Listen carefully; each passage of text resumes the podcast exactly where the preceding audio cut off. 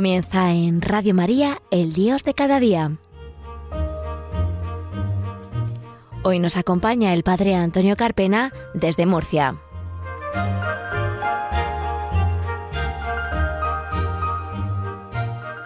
Buenos días, queridos oyentes de Radio María. Bienvenidos a un nuevo programa del Dios de cada día, aquí en la Radio de la Virgen. Hoy, día 1 de septiembre, jueves, pasada las diez y media de la mañana, una vez que hemos escuchado la misa, una hora menos en Canarias, nos disponemos a comenzar conmigo, con el padre Antonio Carpena y con el técnico de sonido Fran Juárez, que está al otro lado de los mandos para que todo funcione correctamente, un nuevo programa. Comenzamos.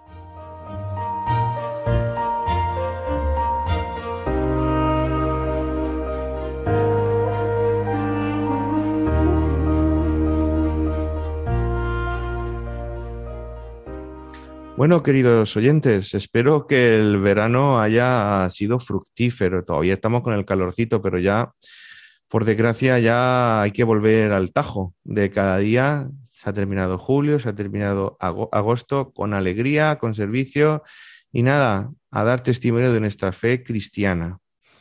Eh, hoy es un programa especial para mí. No sé si os acordáis que el pasado día 7 de julio en el programa dije que la Iglesia me ha encomendado una nueva misión en Honduras como rector del seminario. Hoy es mi último programa, no en Radio María, sino mi último programa grabado en España, ¿eh? que será emitido, porque ya el próximo programa de octubre, Dios mediante, será desde Honduras. Así que, queridos oyentes, como os decía pues hace un par de meses, cuando os comuniqué mi nuevo nombramiento, os pido que recéis, que me encomendéis ante esta nueva misión que la Iglesia me encomienda y también a los jóvenes que la Iglesia pone en mis manos, pues para formarlos, para que sean sacerdotes del mañana. Estamos en el mes de septiembre.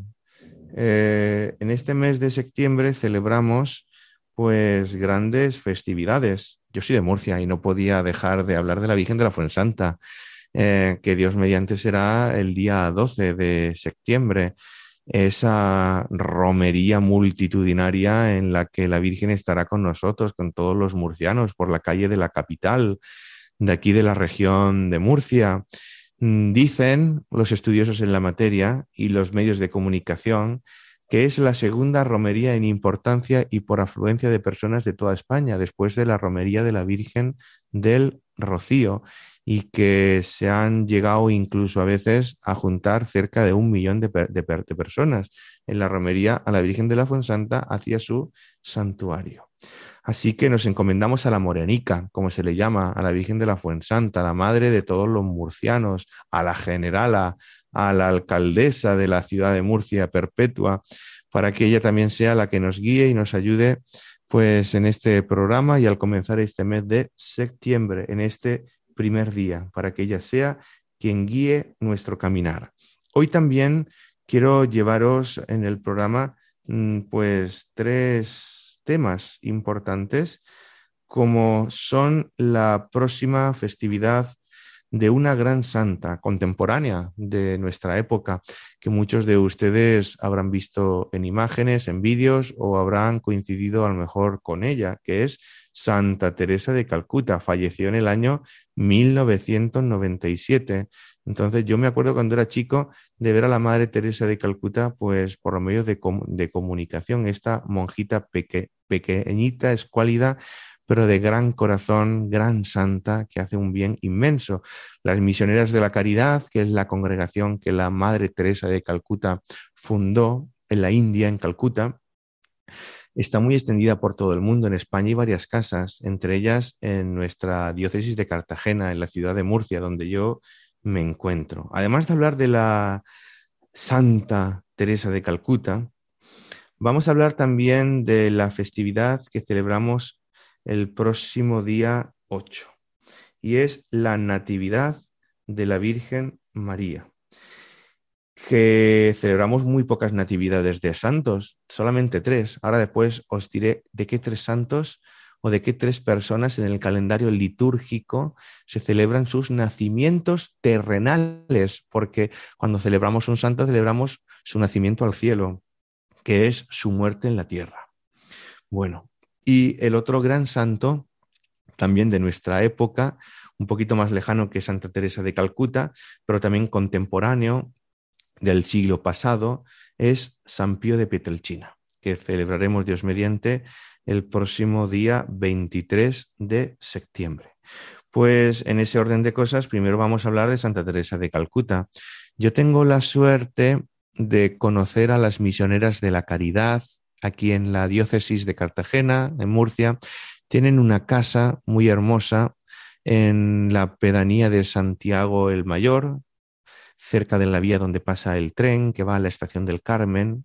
Quien me escuche y sea de Murcia sabrá pues lo que estoy contando. Allí tienen una casa hermosísima, una casa hermosísima cuya tarea y carisma especial es acoger a madres embarazadas o recién dadas a luz, a niños en riesgo de exclusión, para que esos niños no sean abortados, esos niños puedan nacer, tener una oportunidad, darles por un tiempo una habitación, una cama, alimento, cobijo y también hablarles, claro, de lo que es propiamente nuestro, de la fe. Y además también mm, en esa casa pues se ayuda a, las mujeres también maltratadas que han tenido que salir de sus casas, pues para que busquen un trabajo mientras que no lo encuentran, que estén allí pues auxiliadas por estas monjitas que hacen un bien estupendo y maravilloso. Yo he tenido la oportunidad de estar allí varias veces, celebrando la Eucaristía, compartiendo la fe con las hermanas, con las residentes, y es de verdad enriquecedor. En otros sitios como en Madrid, pues se encargan con enfermos de SIDA y con los últimos de los últimos, los más pobres de los pobres, así se encuentran estas monjitas, así fue el carisma que, mm, que recibió la Madre Teresa de Calcuta cuando estaba en las monjas de Loreto y recibió el carisma de decir, abandona esta congregación y funda una nueva, cuando iba en ese tren hacia Dar, Darjeeling, ¿eh? Eh, cerca de, la, frontera de la, India con Nepal, en el norte.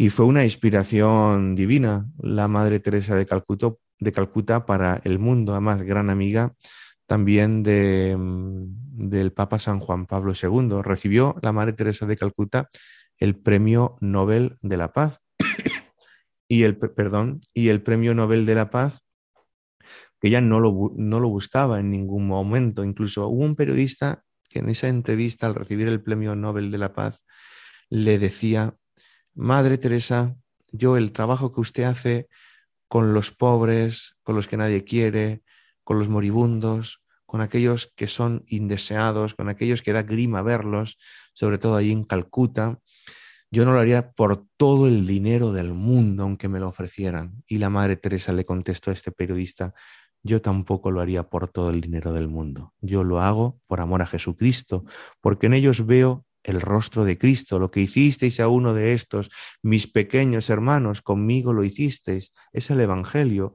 puro y duro.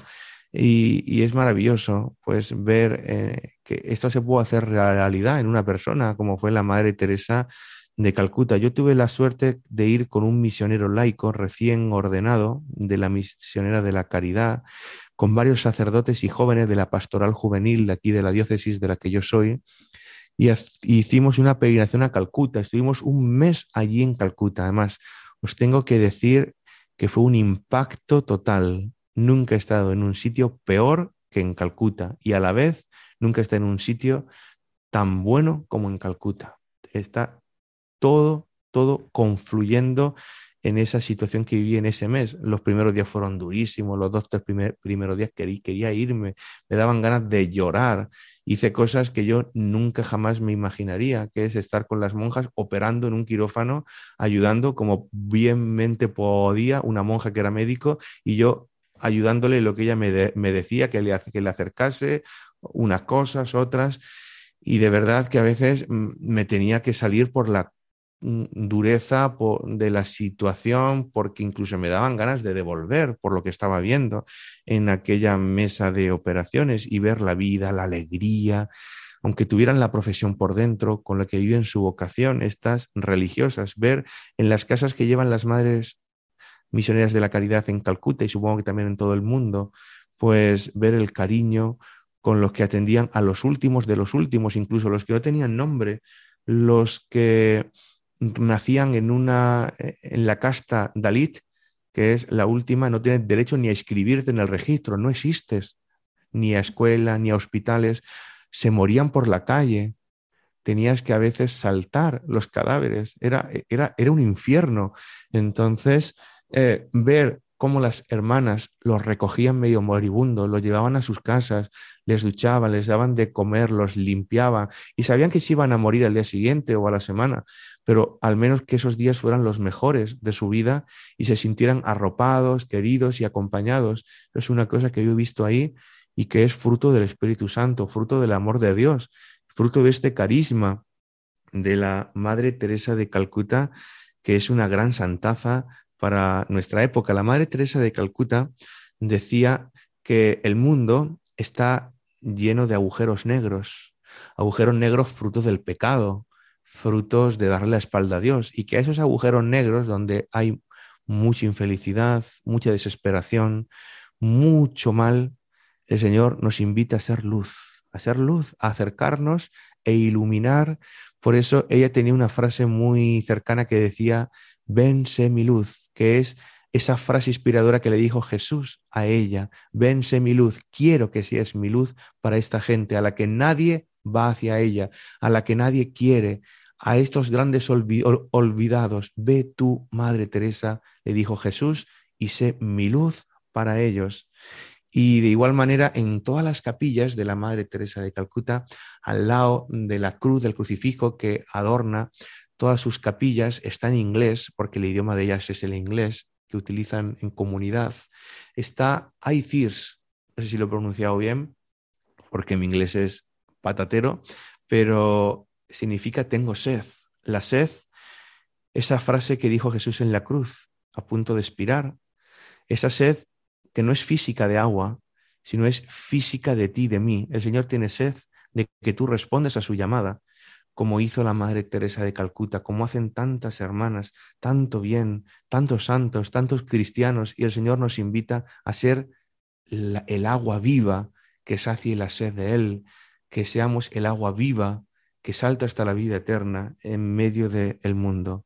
Así que, queridos oyentes, me gustaría amar más, hablar más de la Madre Teresa de Calcuta, pero el tiempo se ha acotado en este programa, así que a ver si en otra ocasión da tiempo. Vamos a dejaros con la canción eh, Santa Madre de Katie Márquez y enseguida volvemos y hablamos de la Natividad de la Virgen María y del Padre Pío de Pietrelcina. Madre de Jesús, Reina de la Paz, quédate en mi hogar y en mi corazón. Pídate el Señor santidad. Ayúdame a llegar, llegar al cielo,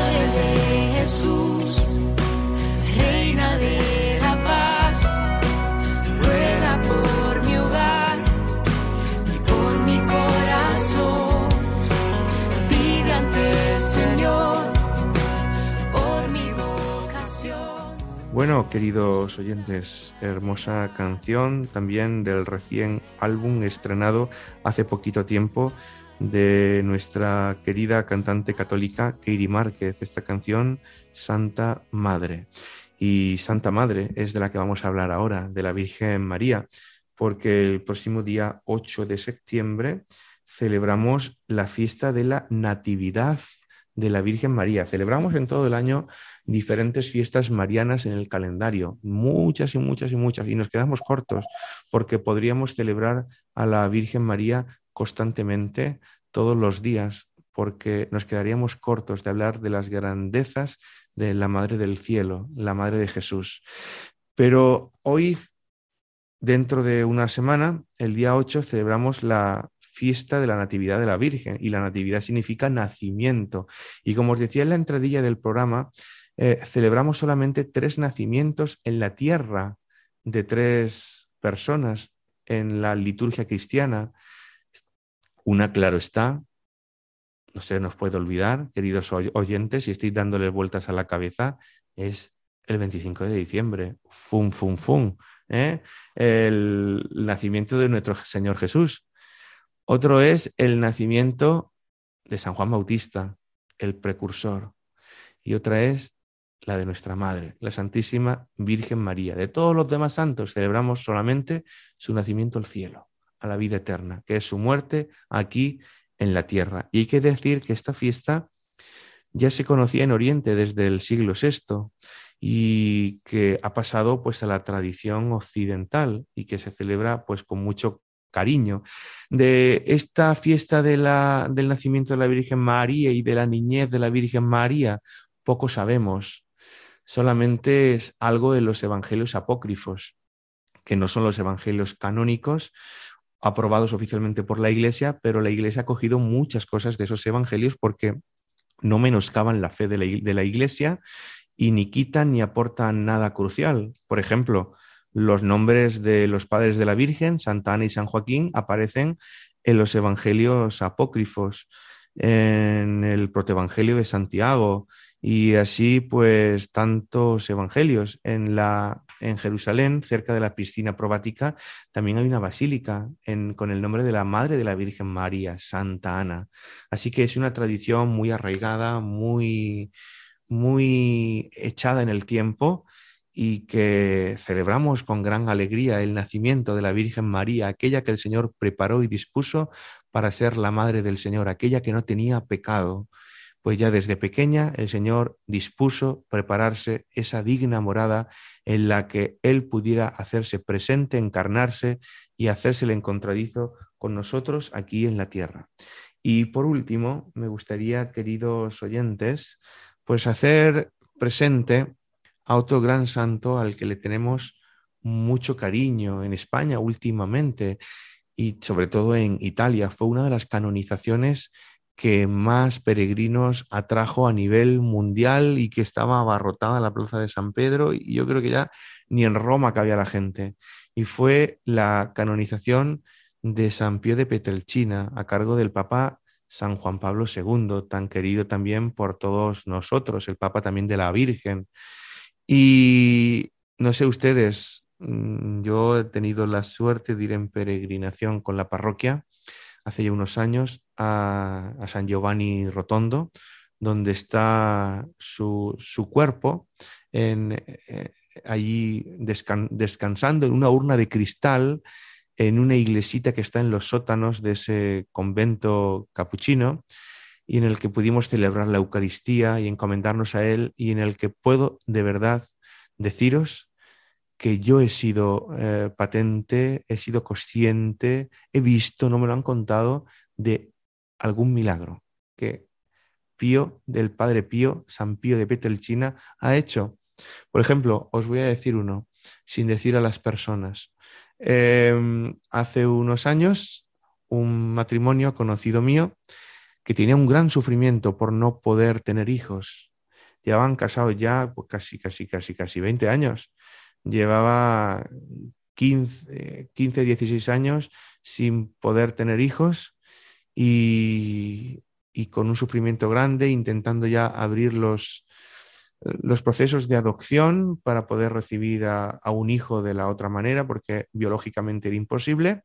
Y entonces le pidieron al Padre Pío ese milagro y ese matrimonio exclusivamente viajó solo allí y se puso delante del féretro del Padre Pío y le pidió pues que si le podría dar pues un hijo, un hijo, y cuando volvió del viaje estaba embarazada. ¿eh? Entonces son milagros, son pequeñas señales entre tantas que hizo el Padre Pío, este gran hombre sencillo, pequeño, muy, muy enfermo, pero a la misma vez un hombre de un gran corazón, también a veces pues menospreciado por los suyos, porque todos aquellos que son tocados por el Señor, todos aquellos de verdad que son los preferidos del Señor, a veces pues son rechazados en su vida, eh, sufren lo mismo que nuestro Señor, la cruz. Y la cruz la supo, la supo vivir el Padre Pío de una manera íntima, perfecta, clara, amorosa, uniéndose al sacrificio de Jesús, ofreciéndolo todo por la salvación de las almas. Así, el Padre Pío es un santo al que queremos mucho, al que nos acogemos y al que fue también muy atacado por el demonio, por el gran bien que hacía a las almas y por tantas almas que le arrebataba al diablo. Así que, queridos oyentes, me gustaría hablar más tiempo, pero no nos queda tiempo, lo sentimos mucho. Nos vemos en el próximo programa, el mes que viene, el primer jueves de eh, octubre.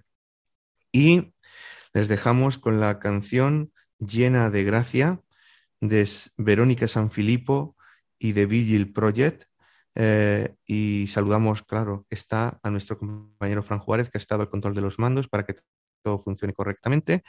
Y le dejamos el email del programa, el dios de cada día 34 arroba radiomaria.es, el Facebook Antonio Carpena López y Twitter arroba el Carpena. Un saludo, Dios le bendiga y hasta el próximo programa.